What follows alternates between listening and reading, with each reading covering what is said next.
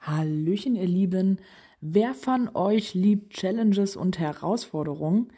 Ja, das Ganze könnt ihr natürlich auch beim Geocachen ausleben. Also wer Aufgaben liebt, der sollte sich Challenge Caches anschauen. Und vielleicht ist ja auch die Jasma Challenge was für euch.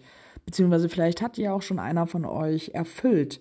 Dies ist eine der ältesten und beliebtesten Geocaching-Herausforderungen. Um diese zu erfüllen, musst du dein Jasma-Raster füllen, indem du Caches findest, die seit Beginn des Geocachings im Mai 2000 jeden Monat ausgelegt wurden.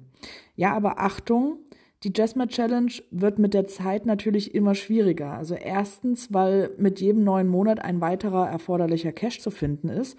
Und zweitens sind aus den Anfangsjahren natürlich weniger aktive Caches noch verfügbar.